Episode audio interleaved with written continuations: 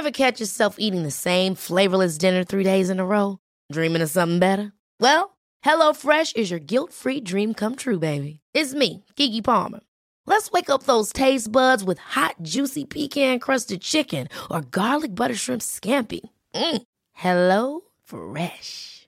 Stop dreaming of all the delicious possibilities and dig in at HelloFresh.com. Let's get this dinner party started.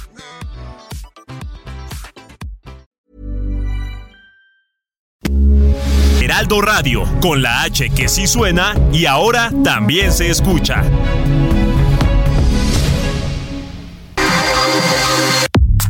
Nada más por convivir. Política, cultura y ocio con Juan Ignacio Zavala y Julio Patán. Iniciamos.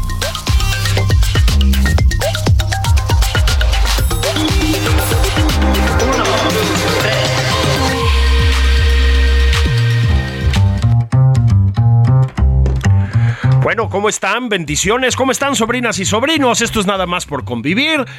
Es sábado, es un fin de semana de esos de actividad deportiva a tope. Pues ya saben ustedes que mañana hay Super Bowl. Yo eh, mañana platicaré de eso con el señor Juan Ignacio Zavala, que es muy aficionado al fútbol americano. Yo desde el escepticismo que da mm, ser aficionado a los vikingos de Minnesota, una pues, ¿cómo les diría yo? Una condena a la frustración, pero ni modo. Uno cambia de muchas cosas, pero no cambia de equipo en esta vida. Pero ahorita no vamos a hablar de fútbol americano. Ya saben que aquí en Nada más por convivir nos gusta mucho tener eh, invitados. Con la no importa lo que se dediquen. Eh, ya saben que hemos tenido chefs, hemos tenido actrices y actores, Hemos tenido escritoras, hemos tenido analistas políticos, tuvimos a Lorenzo Córdoba y Ciro Murayama, de todo.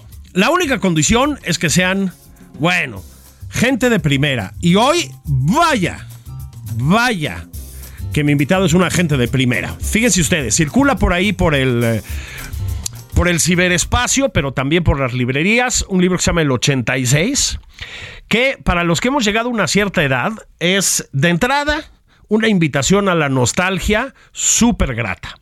Es un libro sobre el Mundial de México 1986, por supuesto, y lo escribe una primerísima figura del periodismo deportivo en este país, colega, amigo, Francisco Javier González. ¿Cómo estás, mi querido Francisco Javier?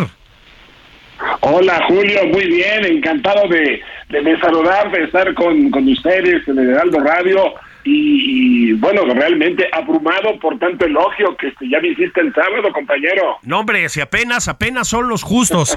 Fíjate que sí quiero seguir con uno más, ya te lo dije eh, por escrito, ahora te lo digo de viva voz. Este, me gustó mucho tu libro sobre el Mundial del 86.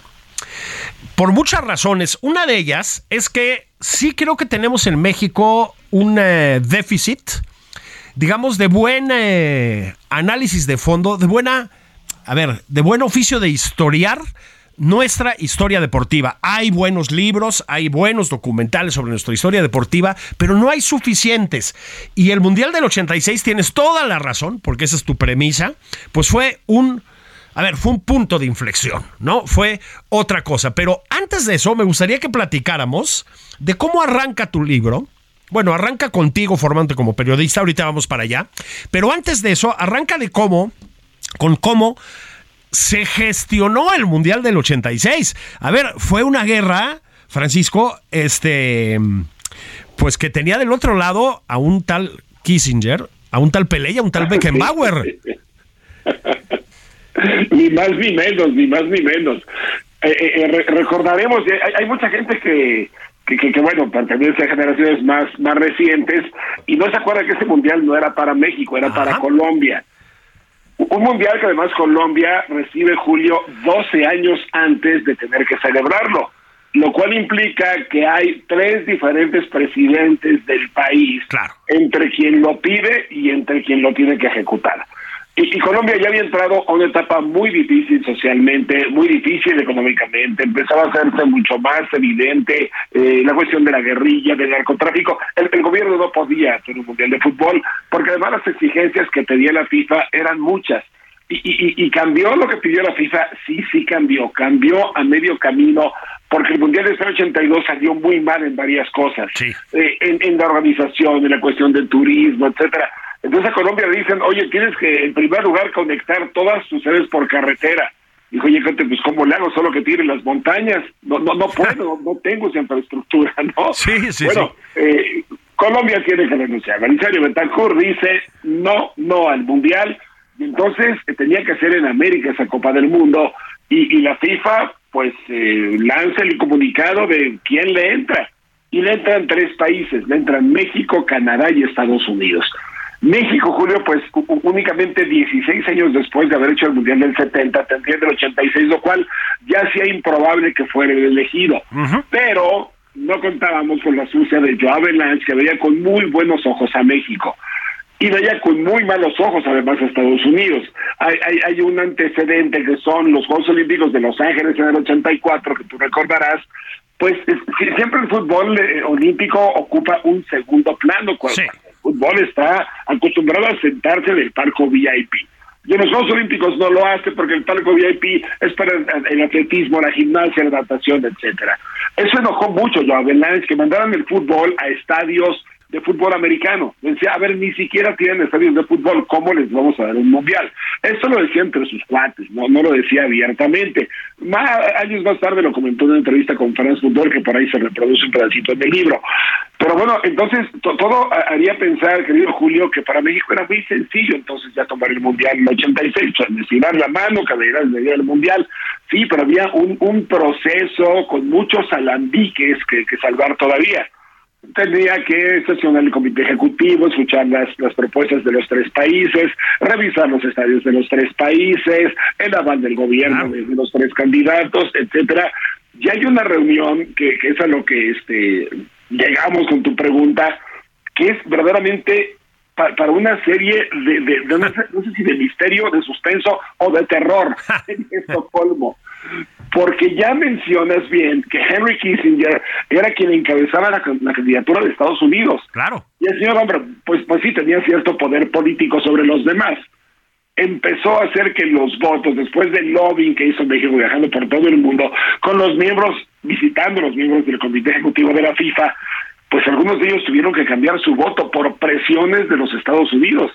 Y la noche anterior a la votación en Estocolmo, es cuando empieza el brincadero de votos y México se da cuenta de ello. Entonces, ahí se refieren e, e, esas patadas bajo la mesa que, que finalmente un hombre visionario, inteligentísimo, lobo de mar, logra enderezar. Ese señor se llamaba Guillermo Cañero. Nada menos. Sí, señor. y, Guillermo Cañedo, pues lo que hace es con sus buenos, buenos oficios, en, la parte del Comité Ejecutivo de la FIFA, y su amistad con Avalanche y su liga con Emilio Azcárraga, pues logra que a fin de cuentas la votación con un, con un truco que este que me imagino que no era nuevo pero fue muy efectivo eh, él sabía quiénes iban a, a, votar a favor de México entonces le pido yo a Joe Avalanche oye vamos a acomodar de una manera distinta a la alfabética a, los eh, miembros que van a votar, sí, por país. ¿Sale? Vamos a hacerlo. Pues Guillermo Cañedo logró acomodarlos de manera de, poner juntos a todos los que iban a decir que sí, que fuera México la sede de la Copa del Mundo. Y, y, y, y, aparte, pues al Canadá prácticamente no tenía votos, y, aparte a los de que iban por Estados Unidos o los que tenían cierto el voto justamente por esas presiones políticas. Bueno, pues eh, cuando empieza la votación, ¿y usted por quién va? Por México, y usted por México, y usted por México. Se logra la mayoría sin un solo voto en contra. Entonces ya la otra parte de la mesa de votantes pues ya se fue con México para que fuera unánime, ya, no podían ganar la votación y termina ganando la México de manera unánime, como si hubiera sido muy facilito, y no fue muy facilito. No, no, no, no, no, hubo que arrimar el hombro fuertemente, bueno, ya decías, Emilio Azcárraga, en fin. Ahora, sí salió muy bien ese mundial.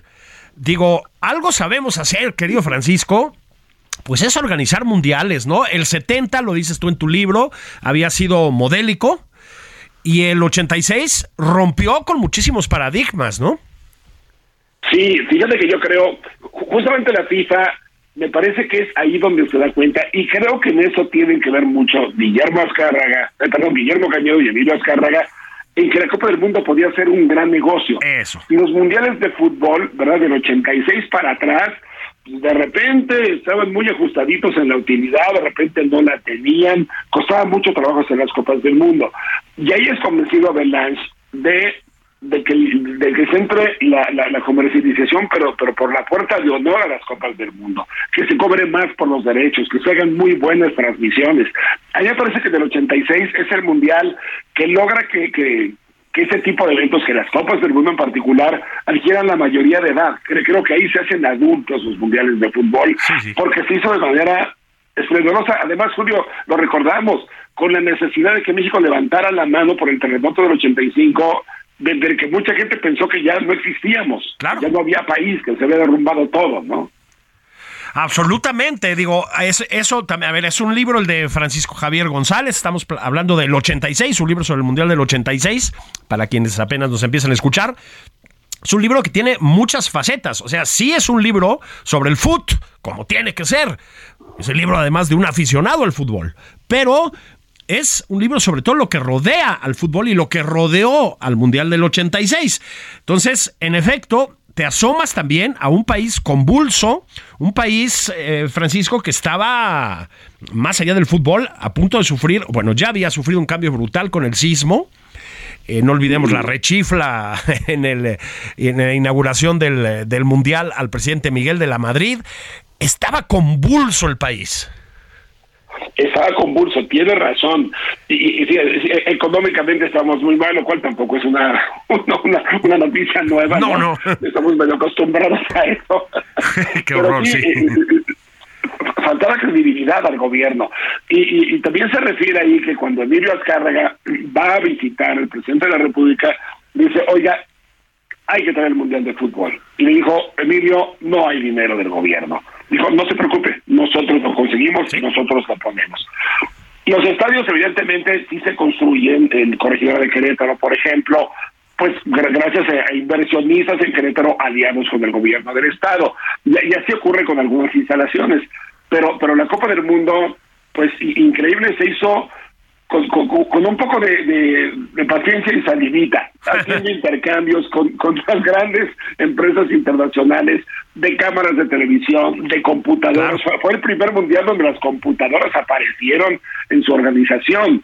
Eh, la, oficina de boletos tenía una computadora, este Julio, que abarcaba dos cuartos en una casa de, de, Avenida Reforma para llevar el control de los boletos. Entonces, sí, sí creo que fue un mundial que dio un paso al frente y que además fue fue, fue muy generoso futbolísticamente hablando, ¿no? Con, oh, enormes figuras que jugaron esa Copa del Mundo. Uy, sí. Ahorita vamos a platicar si quieres de eso, o sea, de foot, de foot. Pero antes, déjame saltar un pasito para atrás. Porque tú, cuando arranca el libro, nos habla, sí, de lo que viene, de la historia del Mundial, de la intrahistoria del Mundial 86, pero inevitablemente nos hablas también de el inicio de tu trayectoria, Francisco, porque pues tú empezaste muy joven en los medios, sigues siendo muy joven. Em, y a ver, y empezaste además con una historia que nos deberías contar, por favor, pues muy relacionada con el Mundial del 86. Un día te fuiste a Colombia. ¿Y qué pasó?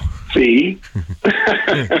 bueno, me fui, a Colombia porque yo, yo, yo me carteaba con una colombiana y, este, fui a conocerla, y a conocerla. Yo tenía 18 años de edad y este bueno, en mi casa fue fue un tema que me dejaran ir y en un despacho de contadores en el, que yo ya trabajaba, no, no, perdón, en una estación de radio en la que yo trabajaba los domingos, este fue otro tema que me dejaran ir. Entonces yo les dije, oye, mira, Colombia va a ser el Mundial del 86, traigo entrevistas. Ah, bueno, pues va, trae entrevistas, fui a hacer entrevistas. Y, después pasó todo lo que ocurrió con Colombia que ya que ya referimos. Sí, sí.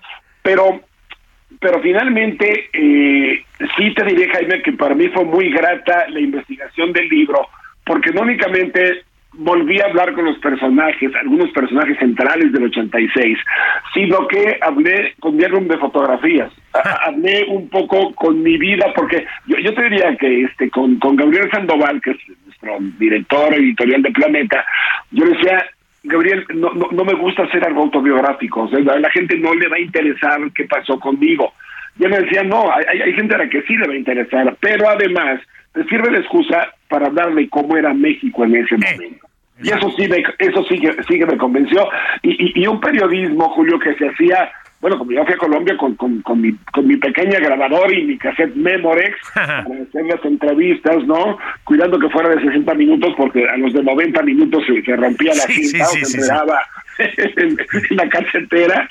Era un periodismo sin internet, era un periodismo, por supuesto, sin teléfonos celulares, pero era un periodismo en el que yo, yo me acuerdo cuando hablé con el presidente de la Federación Colombiana, Alfonso Senior, o con el propio Carlos Salvador Vilaro, y también ahí lo refiero, me bastó una llamada telefónica hablarle a la, a la, sede de la Federación Colombiana, decir que yo venía de México, que quería permiso con señor senior, me la dieron a los dos días. Y a él le, pregunté dónde estaba concentrada la selección de Colombia, me dijo en el Hotel Intercontinental, perfecto. Hablé al Hotel Intercontinental, pedí a la, este, la recepcionista, ¿no? Aquí me contestó el teléfono, que me comunicó con el señor Vilardo, y me comunicó con el señor Vilardo. Hoy tienes que pasar una serie de filtros por claro. Eh, por los encargados de prensa cuya labor, paradójicamente, siendo la mayoría periodistas, es evitar que el periodista haga su trabajo. Era, era, era, era, sumamente grato el poder acceder a esos personajes, sentarse con ellos media hora, charlar ampliamente. Eso lo disfruté mucho y, también es, esa, esa primera oportunidad que tenía yo en el en el medio pues de empezar a hacer mis pininos, ¿no? Bueno, y vaya que hiciste pininos vamos a detenernos un momentito, si quieres, antes de ir a la pausa, en la entrevista con Bilardo. A ver, uno tiene la percepción, Francisco, de que Bilardo fue siempre un tipo complicadísimo. Era muy polémico, eh, muchos lo llamarían un genio del, eh, fútbol como estratega. Eh, es posible que lo haya sido, sí. Pero siempre o hay una especie de consenso que es muy difícil, muy difícil de trato. Creo que no fue tu caso, ¿verdad? No, no lo fue, no lo fue. Y, fíjate que con Bilardo eh, pude convivir muchas veces después a través de, mi carrera y de la suya, ¿no? En el Mundial del 86, en el Mundial del 90. Luego cuando fue comentarista de la tele argentina coincidimos muchas veces y charlamos. No, diría que e, e, es, es, es un tipo, Carlos Alberto Bilardo, hoy, con una enfermedad mental, lamentablemente. Sí este, que, que, le, que, le impide recordar cosas, cuando tenía una memoria verdaderamente privilegiada. Bilardo ha sido siempre un genio. Los genios eh, son, son demasiado enfocados en lo suyo y, de repente el trato puede parecer difícil. Pero, pero Bilardo te diría, no, nunca ha sido un tipo osco. Ha sido un tipo muy, muy, muy metido en lo suyo, le da la cabeza muchísimas vueltas a todo, este, pero un tipo bastante accesible, bastante accesible, este, pero tú le veías los ojos mientras hablaba ante cualquier pregunta, la, mirada de Vidardo era de absoluta concentración para explicarte lo que quería explicar. Bueno, e, e, e, eso llegó a cansar mucho a los jugadores del 86. Hay, un documental maravilloso sobre, sobre por cierto, en el que te dan sus jugadores que, de repente un, un, martes en la noche, a, la medianoche, los llamaba, vénganse a mi casa. No para qué, vénganse. Estoy viendo un video y acabo de descubrir algo, vénganse y, se iban a, varios jugadores de la selección de Argentina a su casa para ver un video a la medianoche. Eh, era un tipo muy obsesivo con el fútbol, muy inteligente, extremadamente inteligente. Yo tenía lo que me tocó a mí y a mucha gente que convivió con él, bastante afable. No le mencionaras a Menotti, eso sí, ahí sí había bronca, ¿no? lo que para los más jóvenes, y yo me voy a permitir llamarlos, para los paganos, eh, Bilardo, bueno, fue campeón en, el Mundial de México 86 con la selección argentina. Ahorita vamos a platicar de fútbol, insisto, la histórica, legendaria selección de Diego Armando Maradona, entre otros.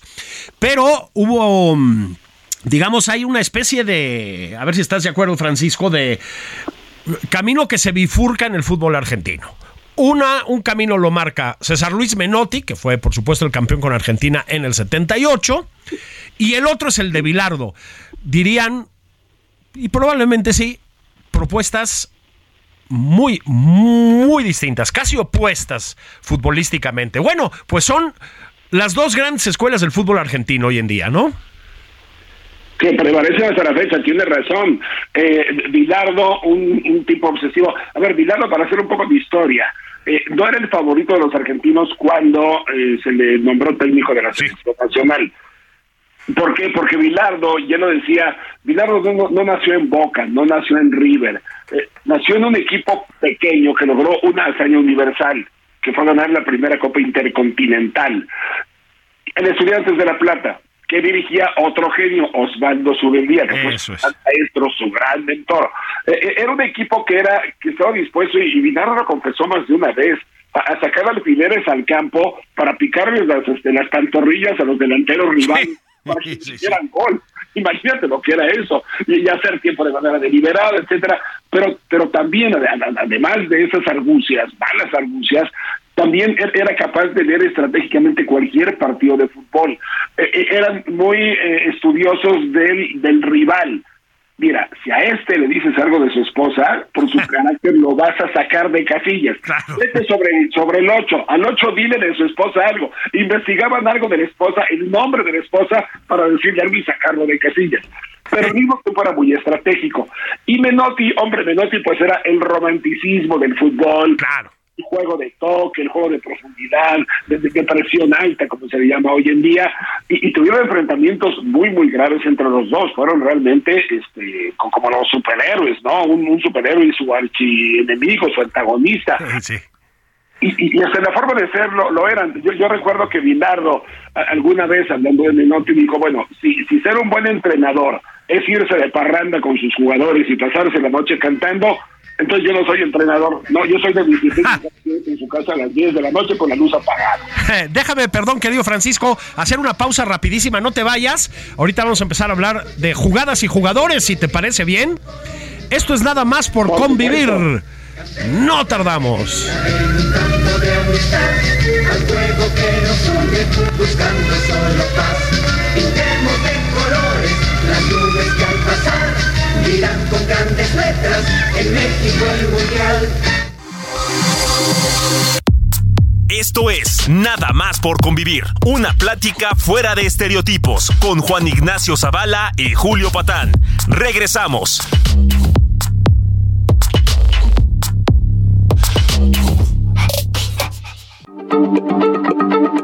Heraldo Radio, la H se lee, se comparte, se ve y ahora también se escucha.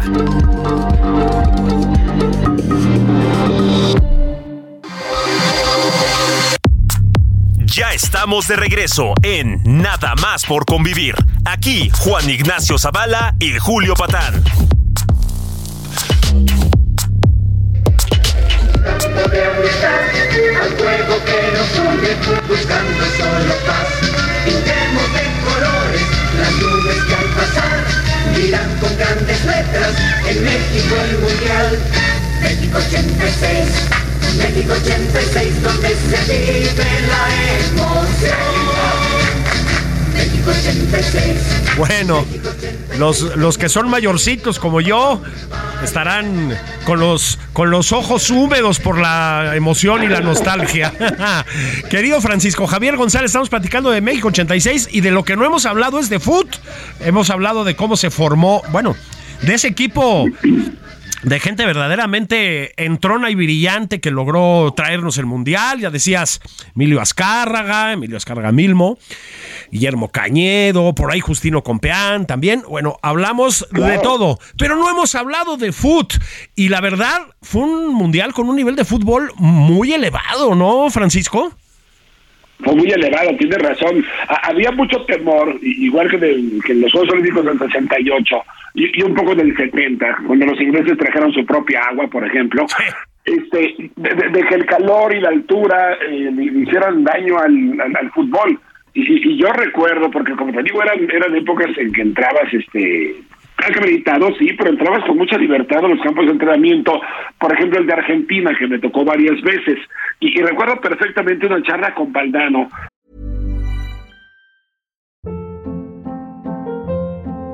Hold up. What was that? Boring. No flavor. That was as bad as those leftovers you ate all week. Kiki Palmer here, and it's time to say hello to something fresh and guilt-free. Hello Fresh. Jazz up dinner with pecan-crusted chicken or garlic butter shrimp scampi. Now that's music to my mouth. Hello Fresh. Let's get this dinner party started. Discover all the delicious possibilities at hellofresh.com. que, que decía después de la práctica, de un mano a mano con, con, con mi pequeña grabador y con la cámara, porque fui mi primer mundial de televisión, que decía, es, es que so- solo falta que nos pongan ratoneras en, en la cancha para hacerlo más espectacular y para ponernos a, to- a nosotros más en problemas.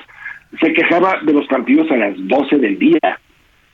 Pero Claro. pese a ello, y que sí implicaba un desgaste y, y que sí alentaba en, en el juego, este por razones obvias, eh, finalmente fue un mundial muy brillante, porque fue una colección de estrellas la, Sí. la- la- la que vimos en, en- en la cancha, ¿no? Entonces veías a Michel Platini, veías a Sócrates, veías a Zico, Ajá. veías a Maradona, por supuesto, que era el gran genio de una selección de Argentina muy parecida a la de Qatar, con un gran ejército de gregarios, pero con solo un general. Ándale. Aquel era Maradona, este fue Leo Messi, ¿eh? pero no, no había... eh, Vaya, estaba Jorge Burruchaga, estaba Jorge Valdano, jugadores en la época muy importantes, uno para el Real Madrid, otro para el Nantes de Francia, pero, pero finalmente había una, una figura inconmensurable. Y, y vimos, este bueno, efectivamente, yo, yo te agregaría ahí a México.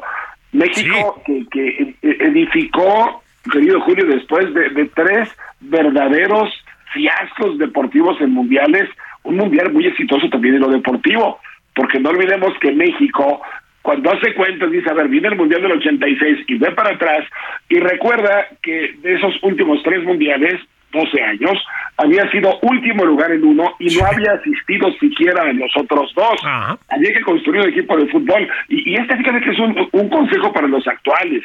Este, porque hay, en el libro también se refiere un poco cómo, cómo se pensó y se edificó todo este equipo de Bora, Bora Milutinovic.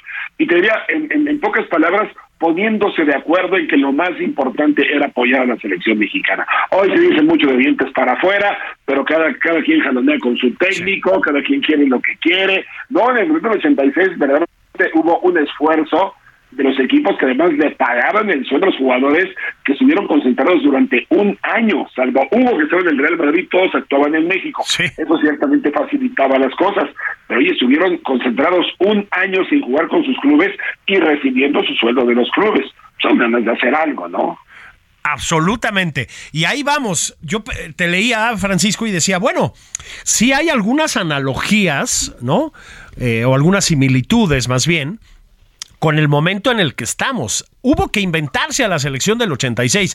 Un, equipazo, ¿eh? Ustedes recordarán Tomás Boy, Miguelito España, Manuel Negrete, bueno, Hugo, por supuesto.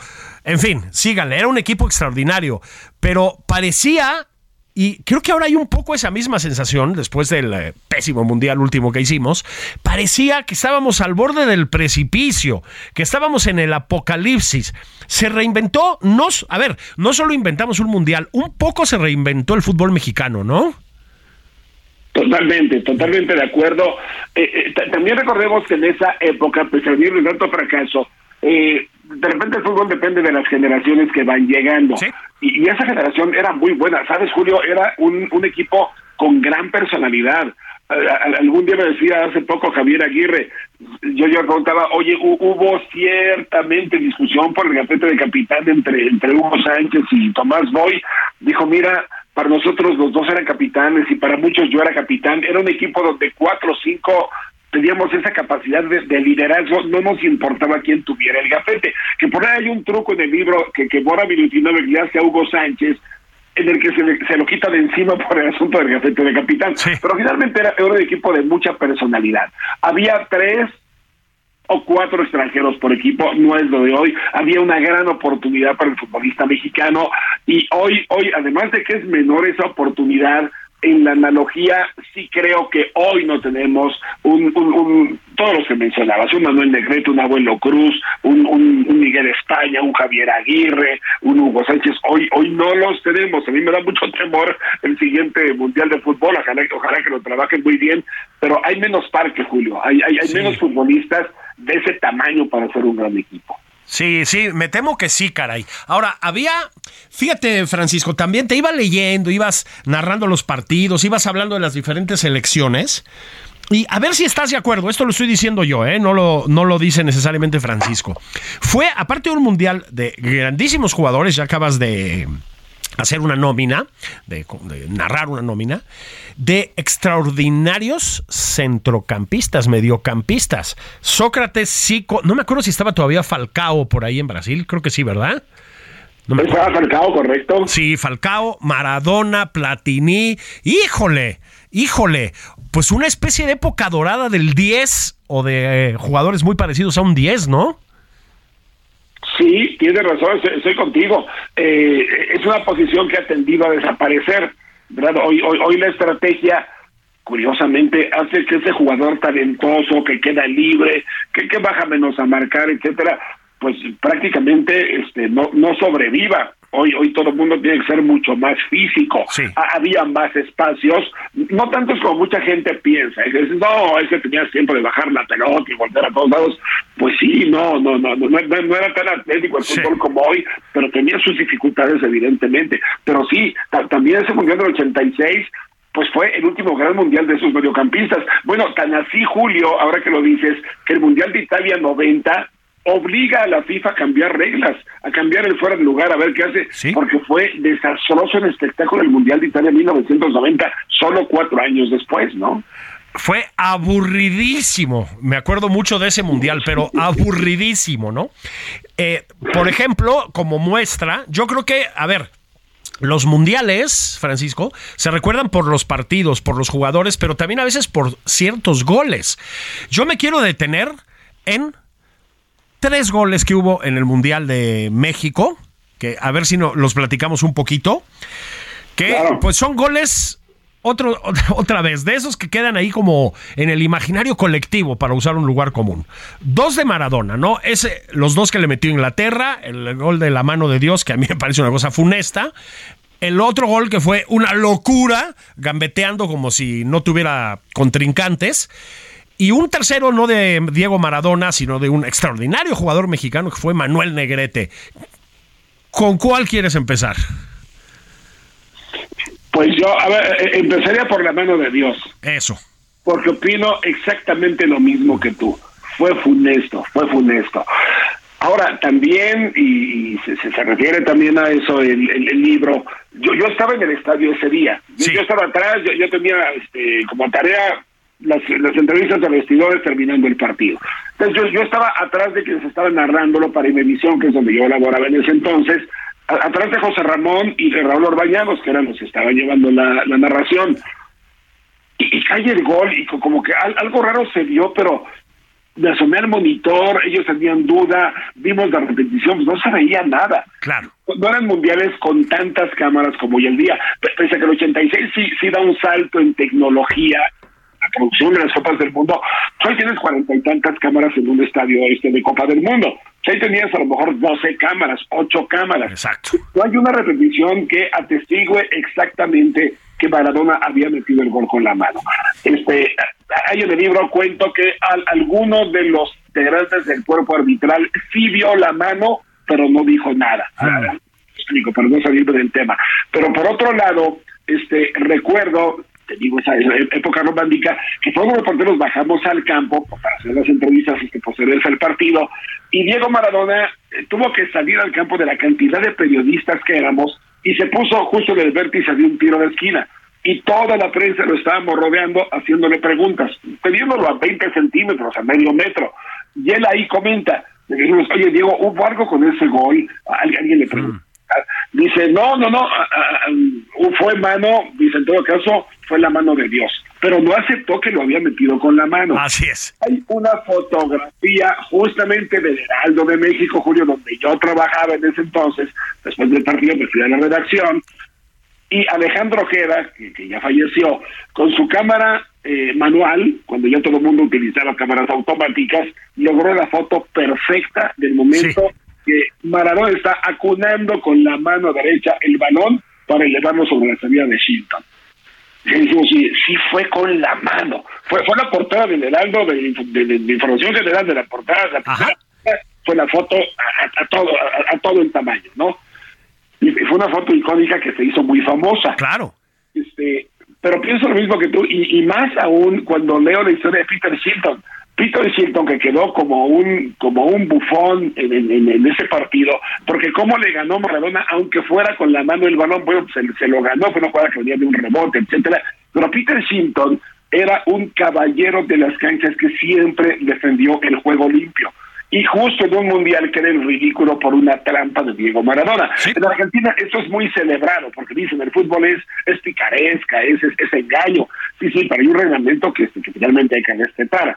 Yo, yo ahí aprendí que, que no se vale ganar como sea, incluyendo el gol de Maradona con la mano, ¿no? Ah, sí. Y lo que pasa es que luego viene el otro gol de Maradona, que para muchos, y pues creo que se entiende que lo digan, es el mejor gol que ha habido en una Copa del Mundo.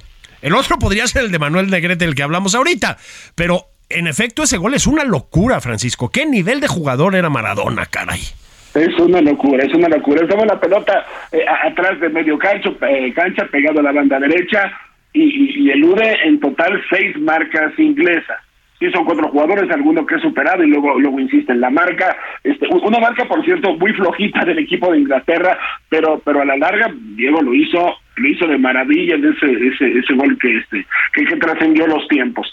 Dice eh, algún comentarista en TV dijo, pero lo que pasó con los ingleses en ese gol es, es lo que le pasa a uno cuando a alguien le acaban de robar la cartera.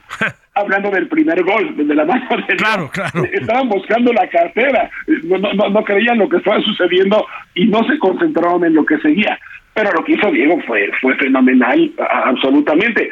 Ahora, tú recordarás que la FIFA hizo una votación justamente para determinar cuál es el mejor gol de las Copas del Mundo. Sí. Y le ganó el otro al que nos vamos a referir. Eso. El de Manuel Negrete recibió más votos, más votos que el de Maradona. Eso, es que también, qué gol de Manuel Negrete, ¿no? Qué gol de Manuel Negrete. Yo, yo alguna vez platicando con él decía, oye, ¿e- ¿esa jugada la ensayaron? Dice, no en la vida, claro que no la ensayamos. Pero Manuel Negrete tenía, además de una gran técnica, ¿sabes cómo lo afinaba? Eh, En Pumas se, se instituyó en las épocas de- del- del propio Bora, de Mejía Barón, de Tuca Ferretti, jugar mucho tenis balón. Y eran, Sí. después de los entrenamientos, eran unos picados para jugar tenis balón, que ya sabemos cómo es, ¿no? Es, es- es jugar este tenis en una cancha mucho más reducida que la de tenis, sin, sin poder tocar la pelota con las manos, Ajá. solamente con los pies. Ahí afinaba la técnica individual. Y decía Manuel Negrete, de hecho, ese no es el mejor gol de mi vida. El mejor gol de mi vida se lo metí al Puebla en un partido de liguilla. Otra chilena, de la que me acuerdo perfectamente. A mí no te tocó estar en cancha también en ese partido. Pero este eh, Negrete me dijo algún día un poco apenado, dice, yo, yo lo siento por Diego, pero pues la gente votó por el mío, lo cual me da mucho orgullo. Y sí, fue una tijera espectacular, brutal. Este, a, a mí me tocó estar en León, Julio, eh, viendo ese partido, porque yo narraba otro que, que era más tarde. Me parece que era el de Unión Soviética contra, contra Bélgica. Y yo, yo me quedé al, borde de, mi cama, yo estaba viendo la televisión llorando, llorando por ese gol, por la reacción del público. Además fue el momento en el que se marca que, que México podía avanzar, era el 1-0, luego viene el 2-0 de Carlos Muñoz, que, que podía pasar a una, a una ronda más y llegar a los cuartos de final en- por primera vez en la historia de una Copa del Mundo, ¿no? ¿Quieres eh, que escuchemos en un, por un momentito, Francisco, la narración de ese gol? Tenemos por aquí el, el audio. Uy, claro, por supuesto. Fíjense ustedes. Frente para Manuel Negrete. En esta jugada para Aguirre Negrete. ¿Qué tal? El gol de Manuel Negrete. Era un crack Manuel Negrete, ¿eh? un, un jugador tremendo. Fíjate, Francisco, que le dedicas en, eh, en el libro un, eh, un espacio importante a... Ahí lo tienen ustedes. A... Pues al cerebro detrás de aquella selección, a Bora Milutinovic. Y no solo eso, tengo que decirlo, yo como aficionado del Cruz Azul, ya ves que a mí me gustan eh, los equipos que causan frustraciones, ¿no? Los vikingos, el Cruz Azul, los Yankees de Nueva York. Bueno, este, a ver, Bora Milutinovic, miren ustedes. ¡Golazo de Manuel! Híjole, sí, se pone la piel chinita todavía con esto. Bueno, este, los Pumas, la una base importante de aquella selección, lo cuentas tú, Francisco, más allá de Bora, fueron los Pumas, ¿no? Los Pumas de, de aquella época. Otro equipo que, pues, había sufrido una revolución en el sentido más positivo, ¿no? Absolutamente, absolutamente. Eh, Pumas, que, que, que, en aquellos entonces, Pumas no era popular ni entre la comunidad universitaria. nadie le tiraba un lazo a los Pumas de la universidad. Tuvo su gran época con Enrique Borja, con el Gachito Padilla, que pues descanse, pero digamos que fue más o menos fugaz. No fueron bases de la selección para, para, para el Mundial de Inglaterra 66. Pero cuando llega eh, ingenieros civiles asociados a los Pumas, ICA, y, toma el, control del equipo con una condición, si había pérdidas, las absorbían ellos, si había utilidades, se las daban a la Universidad Nacional. Y, ahí viene la gran revolución, y nace un técnico que es Bora Milutinovic, que se, refiere con más detalle en el libro. Pero Bora era, era un jugador de Pumas, que casualmente había estado algunos años antes, muy jovencito, en un amistoso del Partizan de Belgrado en el Estadio Ciudad Universitaria, y eh, trajeron a Muñante, los Pumas pudieron contratar a Juan José Muñante, que, estaba en el Atlético Español, un internacional peruano maravilloso. Muy bueno. Te acordarás seguramente de él. Sí, sí, sí. Y entonces ya no había cupo para, para, para, para que tenía que contratar un extranjero. Entonces la directiva habla, el ingeniero Aguilar Álvarez, habla con Bora. Dice, Bora, este, eres muy bueno con los chavos, les enseñas, eh, tienes el conocimiento europeo, este, no queremos que te vayas del equipo, pero ya no vas a jugar. Entonces te ofrecemos que seas asistente del entrenador. Y Bora, que estaba muy contento en México, dijo, pues, pues va.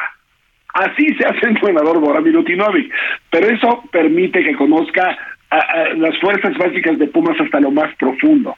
Años después, cuando llega el 83, Pumas ya, ya había sido campeón de liga, con Bora y campeón de CONCACAF, este, lo había hecho de manera muy brillante Bora, y entonces lo, llaman a la selección nacional, una selección nacional que tiene la base de Pumas.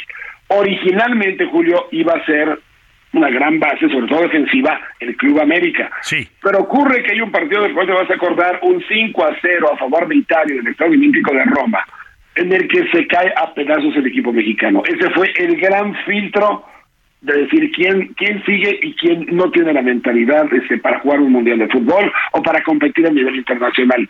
Y ahí, y ahí se va afinando el equipo que, que, a la larga pues es Don Sena que llega a jugar el Mundial 86, inclusive sin Alfredo tiene que era un, central estelarísimo de aquella época, sí, sí, sí. historia también se relata ahí, ¿no? Sí, absolutamente. Bueno, es que por ahí estaba, si recuerdo bien, pues Miguel España, ya lo dijimos. Bueno, el propio Hugo, que ya venía el fútbol español, pero que es un producto de los Pumas. Servín, Rafael Amador. En fin, había una base de los Pumas muy importante, ¿no? Sí, estaba también Félix Cruz. Félix Cruz, claro, que era un tremendo, tremendo central, ¿no? Tremendo central, sí, sí, Félix Cruz y Fernando Girarte fueron la, la central de la Copa del Mundo y este y, sí y veías otro superestelar de aquella época Cristóbal Ortega ah, a, quien, también inteligentemente Bora lo llama para quitarse las críticas pero no juega ni un minuto en el Mundial de Fútbol. Sí. Oye, tenías una, una, media cancha con, con Carlos de los Cobos, sí. con Miguel España y con Carlos Muñoz y Javier Aguirre, pues ya era muy difícil competirles, ¿no? Muy difícil. Y luego todavía súmale a Tomás Boy, a Negrete. Era un, era un, era un equipo verdaderamente notable, pero además, como dices, con unas personalidades muy fuertes, ¿no? Personalidades competitivas. Déjame regresar al libro, Francisco, porque se nos empieza a acabar el tiempo y aquí estamos para hacer publicidad descaradamente, para que lleguen grandes cantidades de dinero por concepto de regalías a las cuentas de banco Francisco Javier González. No, mira, yo creo que es un libro que... Mm, insisto, nos mueve a muchos la, la, nostalgia. Creo que es un libro, insisto, es una intrahistoria del fútbol mexicano, más allá del Mundial del 86. Es un libro sobre México, como bien dijo Gabriel Sandoval y como dices tú. Este, en fin, es un libro que a mucha gente le va a interesar desde muchos puntos de vista. Por lo tanto, van a tener ganas, Francisco, de ir a algún lugar donde tú lo presentes, a que se los dediques y eso. ¿Vas a presentarlo?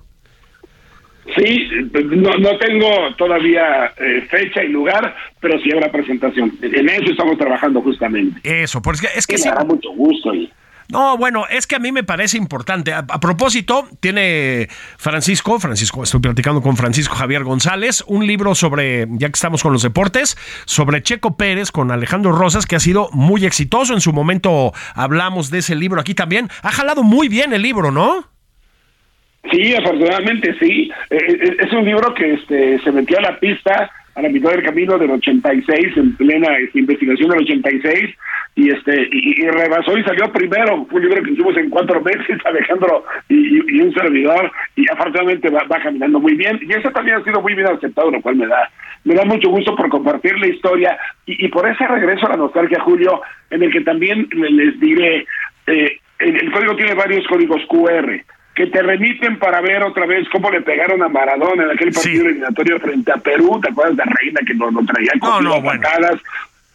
O, una entrevista con Marc Castro, la, la Boom del 86.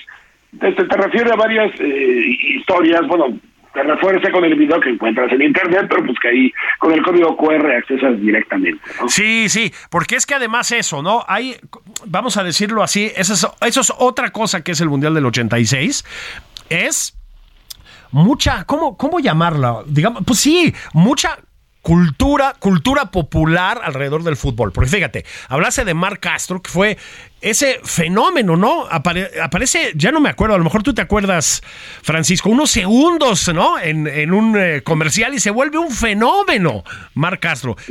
15 segundos, una cosa así rarísima, ¿no?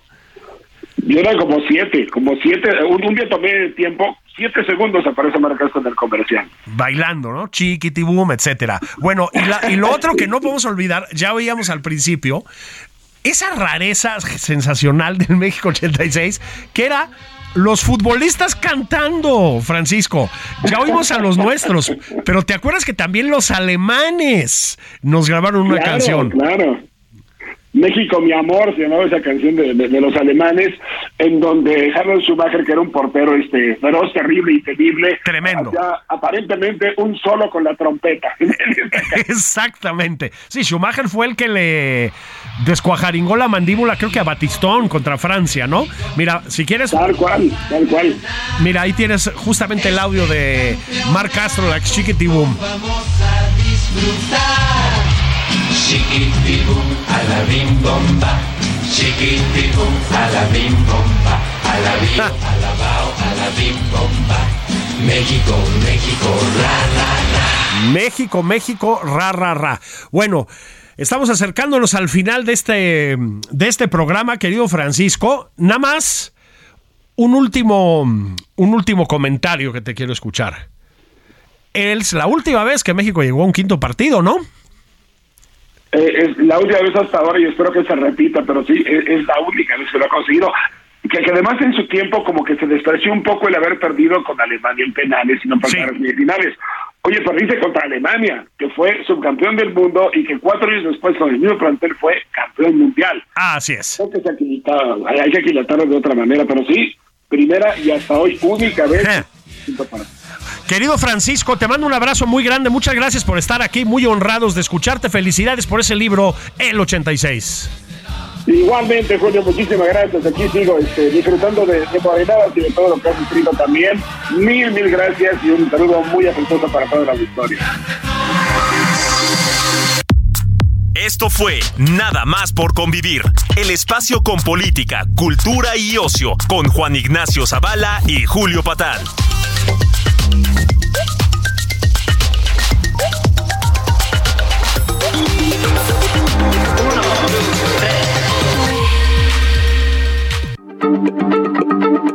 Heraldo Radio, la H se lee, se comparte, se ve y ahora también se escucha.